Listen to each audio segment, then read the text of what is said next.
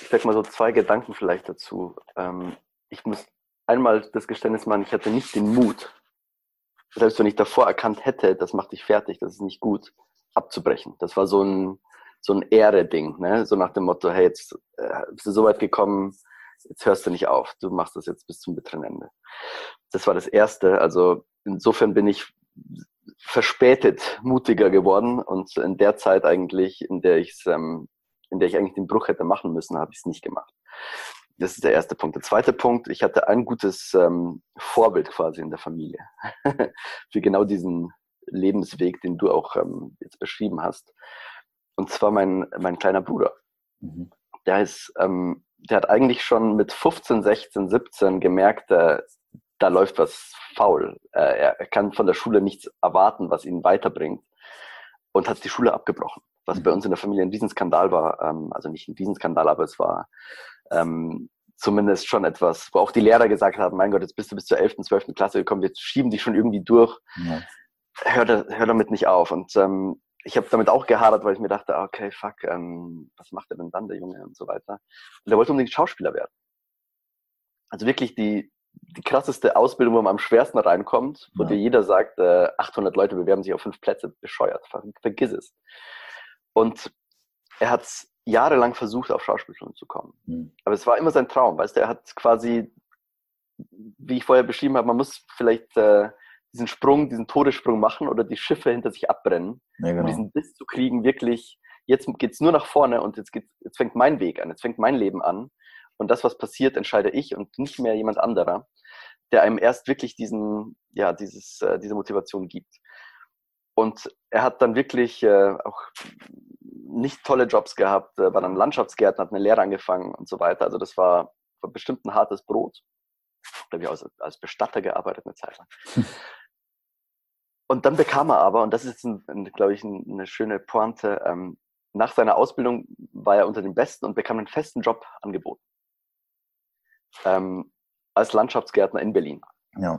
Zu diesem Zeitpunkt hatte er sich schon sechs Jahre lang bei Schauspielschulen beworben und ist nie über die erste Runde hinausgekommen.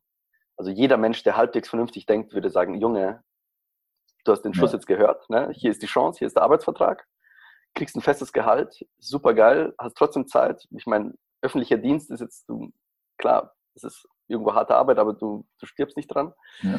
Andere träumen davon, do it, fucking shit. Ja? Äh, mein Vater hat mich angerufen, weil mein Bruder gemeint hat, ähm, nee, er nimmt den Vertrag nicht an. er will sich nochmal im siebten Jahr bei den Schauspielschulen bewerben. mein Vater ruft mich an und sagt, Junge, kannst du den vielleicht mal um, um überzeugen, weil der macht gerade einen Riesenfehler. Ja. Meinte ich, ja, stimmt, irgendwie objektiv gesehen hast du total recht, Papa, ich rufe den an und ich habe nicht mal zehn Minuten mit ihm reden müssen, bis ich verstanden habe, es ist genau richtig, was er macht. Ja. Er würde eingehen, genauso wie ich eingegangen wäre an diesen Jurakram, wäre er in der ersten Woche quasi innerlich gestorben. Er wäre nur noch persönlich oder als Person irgendwie physisch anwesend gewesen. Also hier nochmal diese zweite Brücken abbrennen, was er quasi gemacht hat, wo ihm jeder davon abgeraten hat. Naja, und es kam, wie es kommen musste. Er hat sich ähm, nochmal beworben, bekam zwei, zwei Plätze angeboten, hat dann im gleichen Jahr, ähm, das ist nochmal die dritte Point, vielleicht, wenn ich die anfügen darf, ähm, erzähle ich mehr über meinen Bruder als über mich, aber es ist viel spannender. Ja, die Geschichte ist jetzt sehr spannend. Er kam weiter. Er kam von einer Runde in die nächste bei einer besonderen Schauspielschule, nämlich der in Babelsberg in Potsdam. Mhm. Und ähm, ich weiß noch genau an den, an den Tagen, wo er dann diese Vorsprechen hatte, die auch extrem nervenaufreibend sind, äh, wo du deine Sachen runterspielen musst, wo du natürlich dem Publikum gefallen willst, aber gleichzeitig musst du eine persönliche Note haben. All diese Sachen, auch wieder dieser Zwiespalt, der Jury gefallen, aber trotzdem so tun, als ja. wärst du der, der Typ, dem alles egal ist, weil nur dann Genau. Wenn du dich rar machst, ja. äh, funktioniert es auch, ist wie bei den Frauen, ne? also im Grunde das gleiche Thema. Und dann kam man eine Runde weiter, noch eine Runde weiter, dann war er in der finalen Runde. Wo du dir eigentlich schon denkst, okay, er war auch schon ein bisschen älter, ne? also 27 oder 28, das ist kein Alter, wo du noch eine Schauspielschule beginnst. Ja. Alle haben gesagt, 23, 24 ist Schicht. Ne? Und dann kamen alle auf die Bühne, wurden rausgerufen und im Grunde ging es nur noch um die um die, um die Bekanntmachung, wer ist jetzt wirklich dabei. Er meinte, in dem Moment war er leer im Kopf. Er war nur noch, er stand nur noch da und wollte einfach nur noch, hat nichts mehr realisiert. Und dann sagen sie so zu dem Kollegen neben ihm, ja, sie sind jetzt dabei, sie sind nicht dabei, sie sind dabei, sie sind nicht dabei. Und eigentlich hat er gemerkt, okay, es ist fast kein Platz mehr frei eigentlich, ja. Und was sagen sie zu ihm? Ja, bei Ihnen, Herr Matuschek, ähm, von Ihnen würden wir gerne noch was sehen. In dem Moment, wo du eigentlich alles, dein, dein Repertoire runtergespielt hast, du bist komplett leer, du bist, da ist nichts mehr da, du stehst nur noch als äh, Halbtoter auf der Bühne und wartest auf die Entscheidung, wollen die von dir nochmal so eine Performance. Ja. Und er hat gesagt, in dem Moment hat er alles vergessen, was er über Schauspielerei wusste und alle Texte, die er irgendwie sich auf Platte gezogen hat, die er mehr oder minder automatisiert abgespult hat und ist quasi auf der Bühne gestorben und als Schauspieler wieder ja. neu geboren worden und hat quasi aus dem Stegreif was, was Tolles produziert und, und kam rein. Also mhm. quasi diese Art von ähm, totale Konfrontation mit, ähm, mit dem Ungewissen, ähm, aber quasi all in zu gehen, wie beim Poker und zu mhm. sagen, ähm, das mache ich jetzt, egal was passiert. Das fand ich extrem, äh, extrem beeindruckend. Und vielleicht ist das so eine, so eine Parabel auf das, was, äh, was man im Leben machen muss, um ein Leben zu gewinnen und was viele eben sich nicht trauen. Und ähm, ja, letztendlich, ähm, ja, letztendlich ist das irgendwie so ein Symbol fürs Leben. Ne? Es ist ja letztendlich auch schon gleichzustellen, irgendwo, um jetzt, ich will jetzt auch nicht zu tief da reingehen, aber der Vergleich, den du vorher gebracht hast mit der Szene aus dem Film, ähm, da war es natürlich die Angst vor dem Tod, also davor, dass das Leben endet. Aber letztendlich, glaube ich, ist es immer das, dass du bereit sein musst, auch der Angst vor dem gesellschaftlichen Tod. Den musst du erstmal bereit sein zu sterben, damit du halt dann in dem Moment, weil kein, kein rational, objektiv betrachtender Mensch würde sagen, ich mache das noch ein siebtes Jahr. Ne? Die meisten Menschen würden vielleicht gar nicht über das zweite Jahr hinausgehen. Und das ist genauso das, wo man, wo diese Geschichte, ich habe ähnliche Geschichten auch schon halt öfter von Leuten gehört, die wirklich sagen, Geduld und Hartnäckigkeit, dieses dran zu bleiben. Letztens habe ich mit jemandem geredet und habe auch über das Thema Erfolg geredet und habe gefragt, was glaubt er denn, weil er sich so mehr oder weniger hauptberuflich mit Erfolg beschäftigt. Was ist denn so das überhaupt Erfolg und wie wird man erfolgreich? Und er sagt, naja, letztendlich kannst du es dir so vorstellen. Du kannst ja gar nicht scheitern, wenn du nicht aufhörst, etwas zu tun, an das du glaubst. Du musst ja. immer weitermachen, weil erst wenn du aufhörst und es selbst beendet hast, dann hast du ja entschieden, dass du gescheitert bist. Solange scheiterst du nicht. Und das ist letztendlich auch das, was dein Bruder gemacht hat. Hat gesagt, ja, okay, ich bin bereit, ne, die Scheiße zu fressen, die ich fressen muss. Ich mache weiter. Es stand ja nicht, es ist ja keine Option für ihn gewesen, es nicht zu tun. Und genau diese Bedingungslosigkeit, glaube ich, führt dann auch dazu, dass du ja, bereit bist, in dem Fall diesen gesellschaftlichen Tod zu sterben, um dann aber deinem Traum wirklich überhaupt erst nahe kommen zu können. Und das ist ja aller Ehren wert. Ein schönes das, Bild. Ähm, ja. Man muss quasi Harakiri im, im Diesseits machen, um ja. etwas von Relevanz äh, zu gewinnen. Genau. Nicht komplett vielleicht, aber ich, ich, das mit dem gesellschaftlichen Tod war auch ein Thema, was mich immer wieder beschäftigt hat. Und ja. als ich dann anfing, Bücher zu schreiben zum Beispiel, ging ich ja in diese, diese Dating-Sparte rein und habe dann Selbstversuche gemacht im Online-Dating. Hat jeder gesagt, du bist promovierter Jurist, warum machst du jetzt so eine, so eine ja. Kacke da? Und eigentlich war es auch so der Versuch, eigentlich dieses bürgerliche, äh, promovierte Ich zu killen, mehr oder weniger, und zu sagen, ich scheiß drauf. Ähm, ich stelle das zur Disposition. Ja, ähm, ja. Sehr schön, okay. Ja, das, äh, gut, jetzt wo du es so gesagt hast mit deinem Bruder, die Geschichte, hat, hat die vielleicht jetzt im Nachhinein betrachtet auch bei dir was, was ausgelöst? Oder hast du, durch ihn musst du ja auch, oder hast du ja gesehen, ey, wow, jemand, der mir halt auch so nahesteht, ist bereit, so viel für seinen Traum zu leben. Und das, obwohl man ja rational sagt, ey, no way, keine Chance, dass das überhaupt klappen kann. Ja, also mich hat das total äh, beeindruckt, äh, muss ich sagen. Und ähm, auf jeden Fall hat es mir Mut gegeben, indirekt oder direkt äh, mehr mein eigenes Ding zu machen. Aber wir, wir sind beide mehr oder weniger sehr ähnlich mit meinem Bruder und äh, wir teilen so die gleiche Auffassung vom Leben und worauf es ankommt. Und insofern war das so ein Parallelismus. Er war schneller damit, würde ich sagen. Ich war der Nachzügler. Und jeder macht jetzt auf seine Weise das, was, äh, was einem am meisten ausfüllt. Also ich glaube, mhm. das, äh, das sind wir ziemlich nah und ähm, ja, also ich glaube, man braucht auch diese, ist ja immer so, man braucht immer ein bisschen Vorbilder. Ne? Also mhm. so komplett ohne ist es schwierig. Und wenn man in so einer Käseglocke lebt, wo alle immer das Gleiche machen und auch über die gleichen Themen reden. Ne? Also wenn du mit Leuten dich ähm, mit Leuten verkehrst, die, die alle auf diesem Karrieretrip sind, die alle eigentlich nur davon reden, wo sie nächstes Jahr in Urlaub hinfliegen und welches schönere Gimmick sie sich jetzt für einen Haushalt angeschafft haben. Haus kaufen oder nicht. Ne? Also diese Gespräche sind in bestimmten Kreisen immer wieder die gleichen. Ähm, in Wissenschaftskreisen sind es halt dann andere, so nach dem Motto, haben sie nicht gesehen, ich habe jetzt was veröffentlicht, haben sie es nicht gelesen. Also da machen die es halt auf einer anderen Ebene ein bisschen. Aber es ist immer eigentlich dieses Streben nach, nach materiellem, nach, äh, nach Status, nach Anerkennung, nach, nach Symbolen. Das ist, glaube ich, das, was äh, unsere Gesellschaft durchzieht wie ein roter Faden. Und ähm, witzigerweise, dadurch, dass wir immer mehr Leuten Studium ermöglichen, was einerseits schön ist, Akademisierung, pipapo, ähm, aber die Jobs nicht mitwachsen, wird der, der, der Druck für diese Leute herauszustechen immer krasser. Ja. Es gibt dieses schöne Bild von einem Soziologen, Heinz Bude, der gemeint hat, ähm, wenn im Theater alle aufstehen, sieht keiner besser. Ja. Und so ungefähr ist es bei der Akademisierung auch. In Frankreich haben 80 Prozent oder ja. 90 Prozent Abitur. Das ist enorm. Ich habe das in deinem Buch, habe ich gelesen. 60 bis 70 Prozent gehen an die Unis. Ja. Also da braucht man kein, kein Genie zu sein, um zu erkennen, dass jemand, der selbst an der Sorbonne ähm, Literatur studiert hat, was in den 60er Jahren so das Geiste war, mhm. die, die Leute stehen bei Sarah und verkaufen Klamotten. Ne? Also ja. das ist nicht, da kann man nicht sagen, okay, ihr habt es geschafft, sondern das sagen die sich selber ja auch. Ja? Mhm. 90 Prozent der Geisteswissenschaftler wollen die Wissenschaft. Ja. Äh, statistisch unmöglich. Da, da landen drei Prozent. Also das ist so total abgefahren, wo man auch merkt, das System, was einem so vordergründig als das erstrebenswerteste präsentiert wird, daran glaubt das System selber nicht. Also wir haben eigentlich eine, eine innere Vertrauenskrise im System. Bei den Diplomen würde ich sagen, kann man es relativ leicht sehen ähm, daran, wie die Uni eigentlich ihre Absolventen behandelt. Mhm. Also einerseits sagen sie einem, das ist das Wichtigste, was du machen kannst und die beste Investition in dein Leben, dieses Diplom.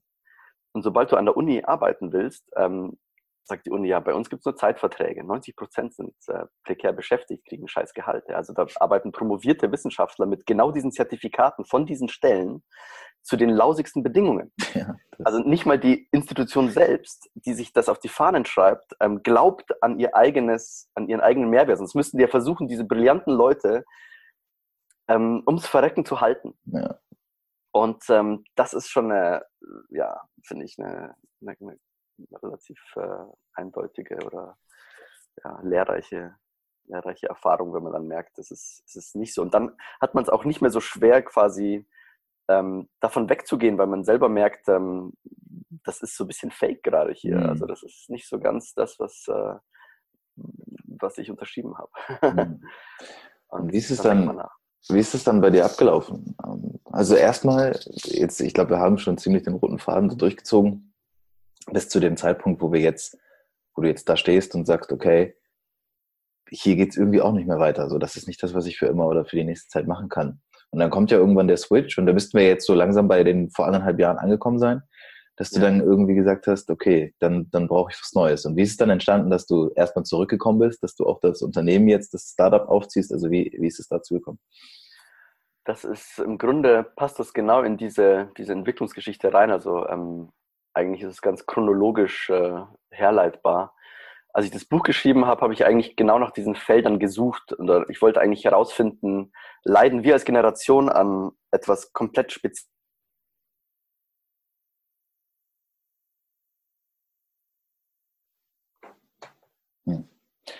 Scheint einmal die Verbindung kurz weg zu sein. Was für Zoom eigentlich so untypisch ist. Aber. Vielleicht müssen wir. Ah, ja. Nee, wir sind ah, wieder. Genau. Jetzt sehe ich dich wieder. Du, jetzt höre ich dich. Jetzt höre ich dich wieder. Ja. Okay, ich habe noch gehört, bis äh, du hast versucht zu untersuchen, was für die Generation spielt. Und da war es weg. okay. Genau, ich habe mich gefragt, ob wir eigentlich in einer besonderen Situation sind als Generation oder ob es diese Muster schon mal davor gab. Ja. Und ähm, als ich da ein bisschen tiefer eingetaucht bin, habe ich gemerkt, okay, das bewegt sich irgendwie so in Wellen und wir sind zwar, klar haben wir Smartphones, die gab es vor 100 Jahren nicht, aber vor 100 Jahren gab es halt dann Fahrzeuge und äh, es gab andere technische Neuerungen. Also es war im Grunde immer wieder der gleiche, der gleiche Mechanismus, dass sich junge Leute fragen mussten, will ich in dem bestehenden System hochkommen oder hat das bestehende System mehr oder weniger ausgedient? Muss ich quasi rausgehen aus diesem System, um, um mir ein eigenes ähm, Leben aufzubauen? Und dieses Muster gab es sogar im alten Rom, ähm, als die, als die, äh, die Älteren gemerkt haben, das System trägt nicht mehr, hat man die jungen Leute weggeschickt. Mhm. Das nannte sich der Heilige Frühling. Die mussten dann einfach aus dem Dorf raus, äh, 20 Kilometer weiter weg, ein neues Leben anfangen. Ne? Also so eine quasi so eine, so eine krasse aus dem Nest Werf-Geschichte. Und ähm, genau, da das Buch war dann im Grunde für mich so ein Katalysator, diese ganz vielen, also A, dieses, dieses Muster ein bisschen näher zu untersuchen und sich auch anzugucken, wo ist eigentlich überall vielleicht heute was faul, obwohl alle sagen, hey, Aktienkurse, alles super, niedrige Arbeitslosenquote, alles, alles fein, ihr werdet die beste Generation, die smarteste überhaupt. Und ähm, dann habe ich angefangen, mir diese Themen anzugucken, Bildung, Digitalisierung, Kultur, all diese Sachen.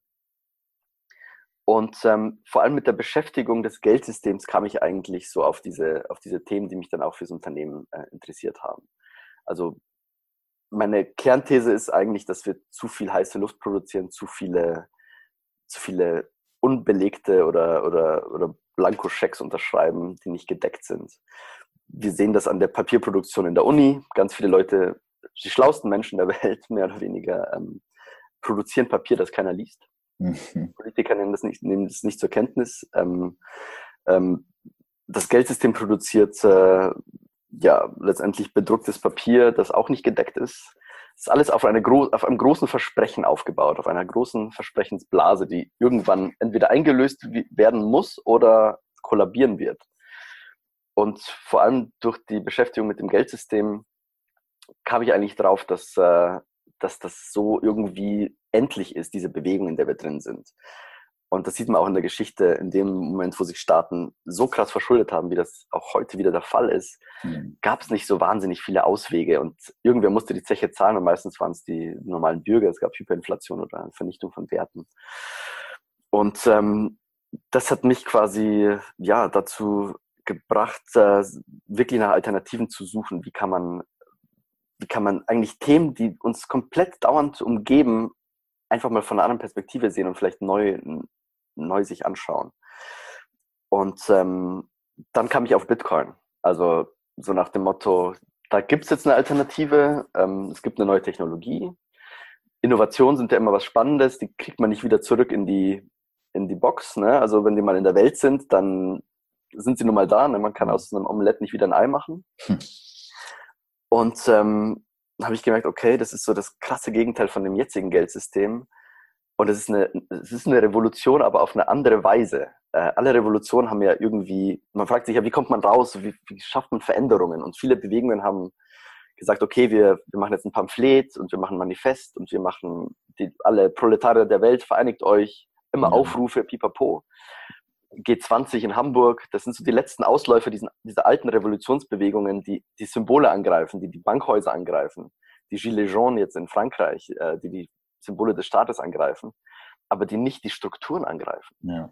Ähm, Occupy Wall Street war nett, aber das war ein, das war ein Zeltlager, ein paar hundert Meter entfernt von der Wall Street. Das hat kein Schwein interessiert, das hat das System nicht geändert.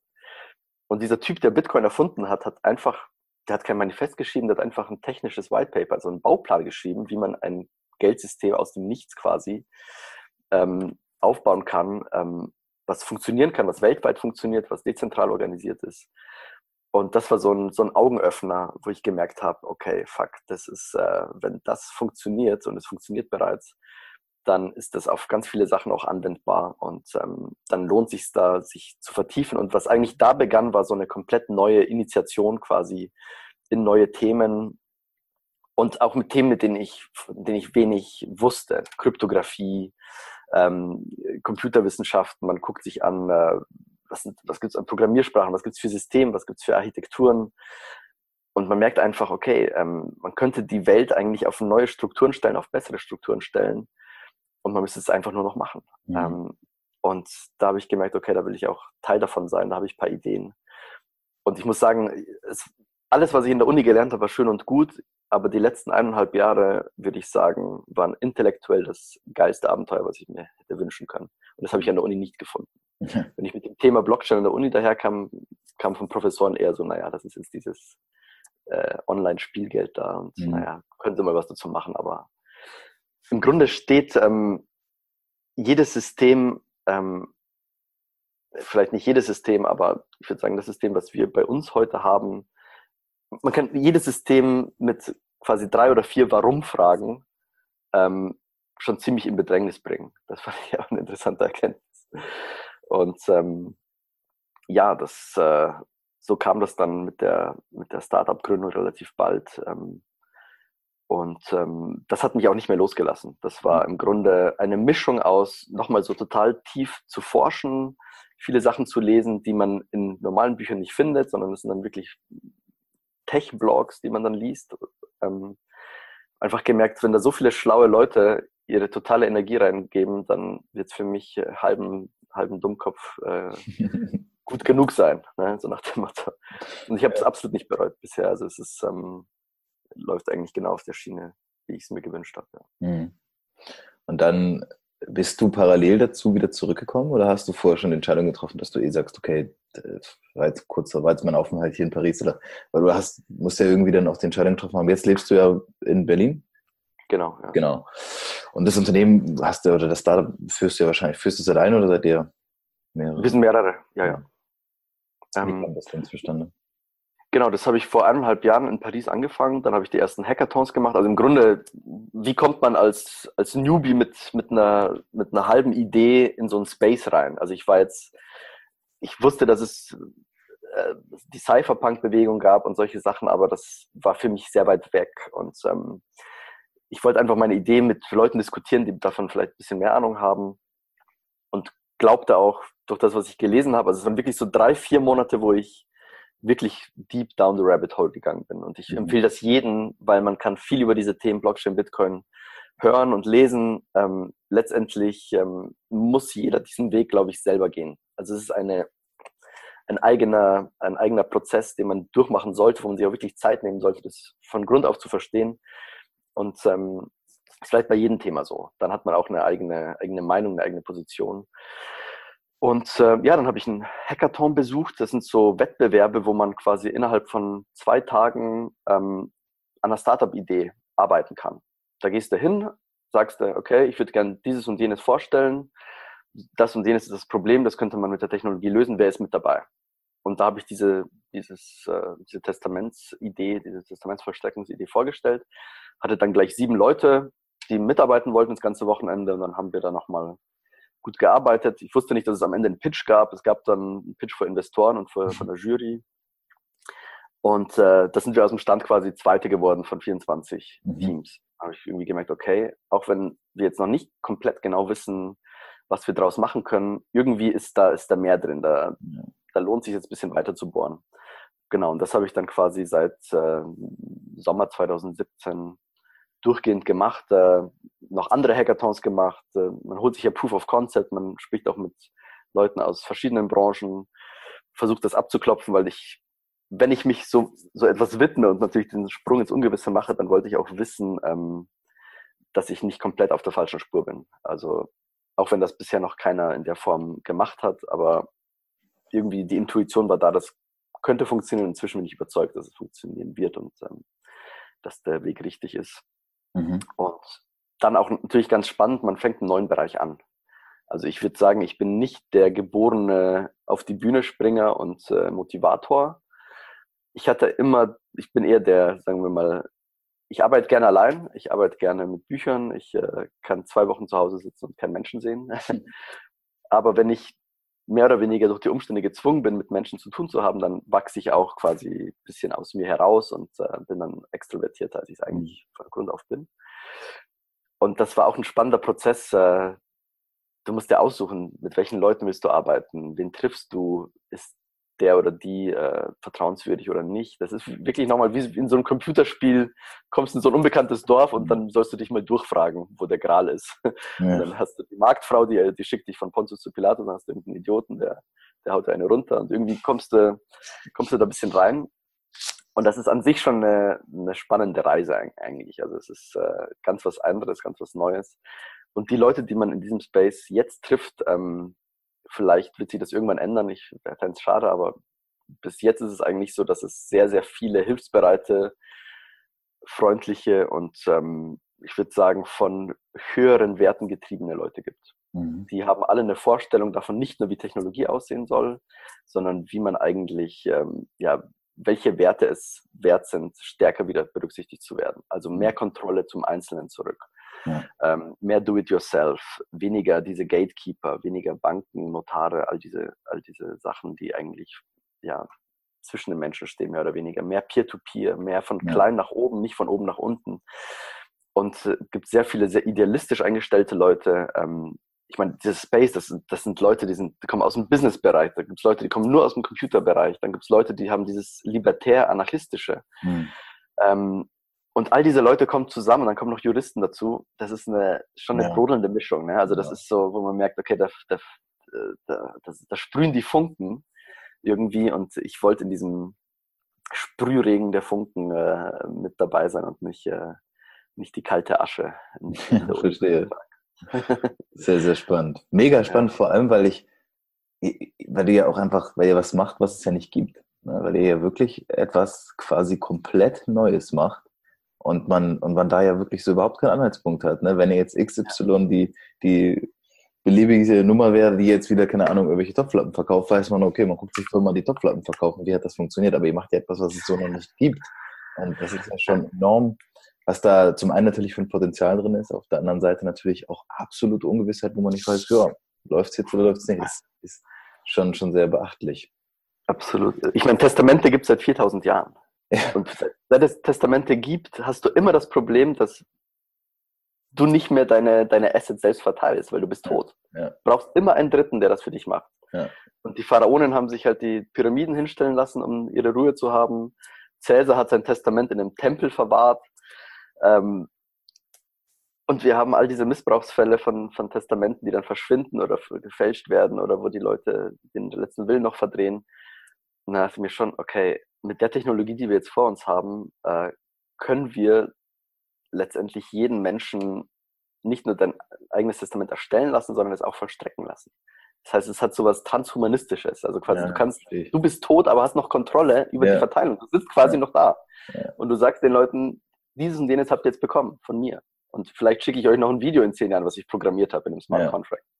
Also da sind unendlich viele Möglichkeiten drin und ähm, da habe ich schon gemerkt, das ist irgendwie Besonderes und äh, irgendwie ist es auch interessant, wie, wie die Leute auch darauf reagieren. Weil es viele gibt, die dann sagen, okay, das ist wirklich ein Use Case, den verstehe ich, da verstehe ich Blockchain, da verstehe ich den Sinn. Und ähm, so ein Problem habe ich auch schon mal erlebt also das kommt sehr häufig vor, dass mir dann Leute sagen, ja, meine Eltern haben kein Testament oder da ist letztens der Onkel gestorben und im Grunde, oder ich habe dies und jenes erlebt, äh, was falsch lief. Und äh, es ist auch ein, eine Herausforderung, weil es ist kein sexy Thema. Ähm, für junge Leute ist es völlig uninteressant derzeit, ja, ja. Zu machen. Die, die Hürde, das zu machen, ist relativ hoch, sei es psychologisch, sei es juristisch oder kostenmäßig. Und ähm, so einen Use Case, der eigentlich unsexy ist, komplett zu drehen und daraus eigentlich was äh, erstrebenswertes, Spannendes zu machen, wo auch junge Leute profitieren können, ähm, das fand ich irgendwann, das war so eine Idealspur eigentlich auch mit dem, was, was ich in den Büchern vertrete oder wo ich mir sage, okay, da muss mal eine, eine neue Generation einen uralten Use Case komplett umdrehen und etwas machen, woran sie auch äh, Anteil haben und wo sie profitieren können. Spannend. Das war so eine, ja, Motivation. Mega, mega spannend. Wer da mehr zu wissen will oder sich da ein bisschen reinknien möchte, ich werde das alles in den Show Notes verlinken. Natürlich auch die Bücher von dir, aber auch deine, deine Homepage. Ich habe da auch schon drauf geschaut. Ähm, da findet man so, so. Hast du für einen Laien wie mich, für mich ist dieses Thema Blockchain neu. Ich äh, plane aber auch schon seit ein paar Wochen, mich mit dem Thema intensiver zu beschäftigen und suche gerade so ein bisschen Literatur raus. Was das Deutsche angeht, ich habe von einem Julian Hosp oder wie heißt der, habe ich mhm. ein Buch gefunden, das scheint ganz gut zu sein. Das würde ich mir gerne mal reinziehen. Hast du irgendwie Literatur, die du empfehlen kannst, wenn man sich komplett als Einsteiger damit beschäftigt? Ach, sogar, du, hast sogar, du hast sogar schon mit, hast du mit ein Buch schon geschrieben darüber. Genau. Philipp und ich haben ähm, quasi dieses Jahr im Oktober, also vor gar nicht so allzu langer Zeit, Kryptopia geschrieben. Ähm, das ist so ein Einsteigerbuch, würde ich sagen, Ach. zum Thema Blockchain, Bitcoin. Ja, wunderbar. Einerseits erzählerische Einstiege, wie dieser Boom verlaufen ist im letzten Jahr, dieses Auf und Ab, was ja auch interessant ist. Und dann steigen wir ein bisschen tiefer ein, nicht allzu tief in die Technologie, weil dafür sind wir auch nicht äh, die idealen Ansprechpartner, aber versuchen uns so den Reim drauf zu machen, ist das jetzt was Neues, was bleibt, oder ist es so ein, so ein Hype, der mal ja. bald wieder weg ist? Ja, verstehe. Ja, sehr cool. Dann habe ich da schon mal die Antwort. Schicke ich dir. Ja, super. Perfekt. Ähm, ich habe zum, es ist super spannend. Also nicht nur deine Vita oder so, sondern aber auch, wie du heute zu Dingen stehst und auch mit dieser, mit dieser Verbindung, mit, diesem, mit dieser Querverbindung, was du vorher gemacht hast.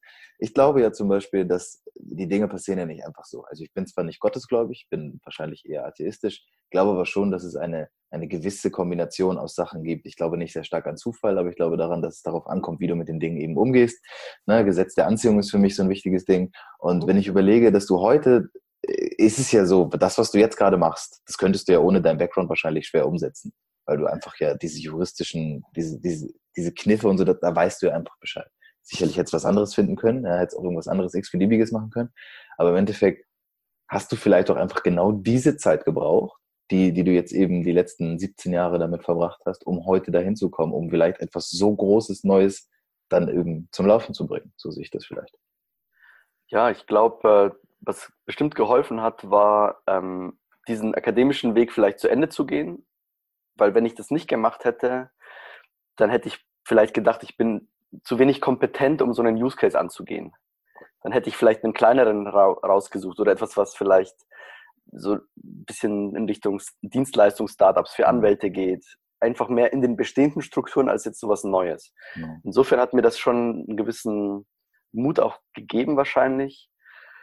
Also das äh, kann ich mir gut vorstellen, ähm, dass das so war. Und was mit das Wichtigste war, würde ich sagen, in den letzten 10, 20 Jahren, war Zeit. Mhm. Ich habe einfach gemerkt, die allerwertvollste Ressource ist deine fucking Zeit. Mhm. Und du kommst nicht, es, du kannst, es gibt so ein afrikanisches Sprichwort, das Gras wächst nicht schneller, wenn man an ihm zieht. Ja. Das ist aber genau das Muster, was in Unternehmen, was in, in Akademien und so weiter gelehrt wird. Die wollen einfach die ziehen, ziehen, ziehen und du musst schneller wachsen, als du kannst und du, eigentlich wirst du so durchgeschoben durch das Ganze. Und für mich waren die Momente, wo ich wirklich Zeit zum Lesen hatte, wochenlang ähm, eigentlich selbstbestimmt war, waren die, waren die erhellendsten Momente und die bereicherndsten Momente. Und wenn ich jedem nur einen, irgendeinen Tipp geben darf, ähm, wäre es wirklich, nehmt euch Zeit, schaufelt euch Zeit frei, ähm, versucht Geld zu sparen, ähm, macht drei Monate wirklich was Selbstbestimmtes. Das sind genau diese Freiräume, in denen dann Ideen entstehen, würde ja. ich sagen. Also die Buchideen kamen mir immer entweder im Urlaub oder in irgendwelchen anderen Kurzphasen. Und ähm, ja, Zeit ist, äh, ist der Raum. Das ist äh, mhm. absolut, absolut zentral und sich mit Leuten umgeben, die einen gedanklich auch befruchten. Ansonsten steht alles in Büchern. Wir müssen nicht so allzu viel äh, komplett neu denken. Die Muster wiederholen sich. Ähm, es gibt äh, schlaue Bücher vor uns. Es gibt Bibliotheken an Lösungsvorschlägen, die alle da liegen. Du findest ja. die Bücher im Internet. Du kannst alle Informationen dir zusammensuchen. Das ist alles im Grunde da und ähm, brauchst es nur nutzen. Und das, aber davon abgehalten zu werden, das ist quasi eines dieser Themen meiner Generation, glaube ich. Du darfst nicht nach links und rechts gucken, du hast keine Zeit. Und dann, äh, dann liegt dieser ganze Reichtum natürlich äh, ja, nur da und wird nicht, nicht genutzt. Also das war auf jeden Fall das Aller, Allerwichtigste, sich ja. wirklich die Zeit zu nehmen. Ja. Das ist sehr schön. Ich habe nämlich zum Ende des, des, Interviews immer eine Frage, die du aber jetzt quasi schon so beantwortet hast. Es geht nämlich darum, dass wenn ich überlege, dass, mein, dass so der, der Zuhörer jetzt hier gerade, ne, ich schätze, dass das in, in der Regel eher jemand ist, der vielleicht Anfang, Mitte 20 ist und eben auch nicht so recht weiß, äh, wo geht's jetzt für mich hin, links, rechts, ne, akademischer Weg oder soll ich doch im Unternehmen arbeiten, mein eigenes Ding machen. Da hast du ja gerade schon so die, die Antwort drauf gegeben, weil die Frage würde dann nämlich auch lauten, was könntest du der Person so mitgeben, so quasi noch mit auf den Weg. Und das ist ja vielleicht auch genau das mit der Zeit gewesen. Sich das aber auch diesen, ich merke es auch bei mir, sich diesen Raum da frei zu schaufeln und zu sagen, ich brauche diese Zeit auch, um für mich überhaupt, also diese ganzen Ideen können ja auch nur dann entstehen, wenn wir, wenn wir die Luft haben zum Atmen. Ne? Ansonsten funktioniert es nicht. Insofern sehr, sehr schön, sehr wichtig. Sei denn, du hast noch irgendwas anzumerken, dann immer. Ähm, nee, im Grunde geht es genau in die Richtung, ähm, ich meine, wir werden alle in unser Leben reingeworfen. Wir haben uns nicht ausgesucht, geboren zu werden. Ne? Ja. Wir haben uns die meisten Dinge wahrscheinlich nicht ausgesucht. Und äh, die Kunst, glaube ich, liegt wirklich darin, aus diesen tausend Optionen sein eigenes Ich herauszustellen und den eigenen Weg herauszustellen. Das ist eine schmerzhafte Herangehensweise, weil es eben, es ist nicht die Komfort-Panoramafahrt durchs Leben, sondern es ist wirklich das Bohren nach dem eigenen nach dem, was einen wirklich erfüllt. Deswegen habe ich das Buch äh, Generation Stillstand nicht als Bauplan geschrieben, wie das Leben verläuft, sondern einfach nur so als Matrize, also vielleicht Grundmuster, was haben andere gemacht, die vor den gleichen Problemen standen wie unsere jetzige Generation. Sie eben dachten, okay, das ist irgendwie so ein Dead End, das kann ich noch machen, aber irgendwie, da ist doch vielleicht was Neues schon in der Luft. Ähm, und vielleicht so ein paar Hints auf, auf Themen, die, wo ich glaube, wo Musik drin ist in den nächsten Jahren. Mhm. Blockchain zum Beispiel wird, wird nicht weggehen und, äh, und jeder hat die Möglichkeit, äh, ja, da, da sich reinzufuchsen. Da gibt es keine echten, totalen Super-Experten. Vielleicht 100 Leute auf der Welt, die das ja. Ding komplett verstehen. Aber auch die haben keine Ahnung von den Use Cases oder ja. so. Ne? Also es ist wirklich, jeder kann sich da quasi andocken, vorausgesetzt man will, man will lernen und ich rufe eigentlich auf, wieder, wie, wie der Gedanke der Aufklärung. Ne? Nutz deinen eigenen Kopf, äh, wage es zu wissen und äh, lass dir von Autoritäten nicht allzu viel sagen, hab nicht allzu viel Respekt vor Professorentitel, ja. vor schönen Namen vor Zeitungen, vor Experten, die man im Fernsehen sieht. Ich habe nicht mal mehr einen Fernseher seit zehn Jahren. Mhm. Vielleicht hilft das auch. Ähm, alle Informationen sind da. Mach dir immer deinen eigenen Reim auf die Dinge. Sei offen für neue Themen. Stell dein eigenes Ich zur Disposition und auch dein eigenes Ego zur Disposition. Und ähm, ja, nimm das Risiko auf dich, auch dein gesellschaftliches Ich quasi aufzulösen, zu verbrennen. Ähm, jeder ist unique. Wir sind nicht dazu da, um als Kopien zu sterben. Wunderbar. Sehr, sehr schön. Ähm, das sind sehr schöne Worte und mit denen würde ich sagen, beenden wir zumindest das Interview an der Stelle. Ich wünsche dir natürlich bei dem, bei dem Startup und bei dem Unternehmen eine ganz, ganz große Menge Erfolg, dass das auch genauso läuft. Ich werde es äh, sehr gespannt verfolgen, bin sehr gespannt auch, wenn du mir das Buch zuschickst, weil ich will nämlich da wirklich mal reinlesen und ich glaube, das ist ja für jeden einfach empfehlenswert, dass man da so ein bisschen sich langsam mal anfängt, auch aufs Laufende zu bringen und zu gucken, was ist das überhaupt? Und deswegen sehr schön. Danke, dass du dir Zeit genommen hast. War super wertvoll. Und äh, ja, soweit von mir. Dankeschön. Vielen Dank. Das war's schon wieder. Hm. Aber sei dir sicher, die nächste Folge kommt bestimmt. Ich hoffe, es hat dir gefallen. Ich hoffe, es hat dir genauso viel Spaß gemacht wie mir. Und ich hoffe auch, dass du etwas daraus ziehen konntest und lernen konntest. Und wenn es nur ein neuer Gedanke ist, der reicht ja meistens schon aus. Wenn dir diese Episode gefallen hat, dann sei so gut und bewerte das Ganze auf iTunes. Das ist der beste Weg, um in den Charts irgendwann angezeigt und vielleicht auch oben hinzukommen. Wir hören uns nächste Woche wieder mit einer neuen Episode und ich wünsche dir bis dahin alles Gute. Adieu, le bleu.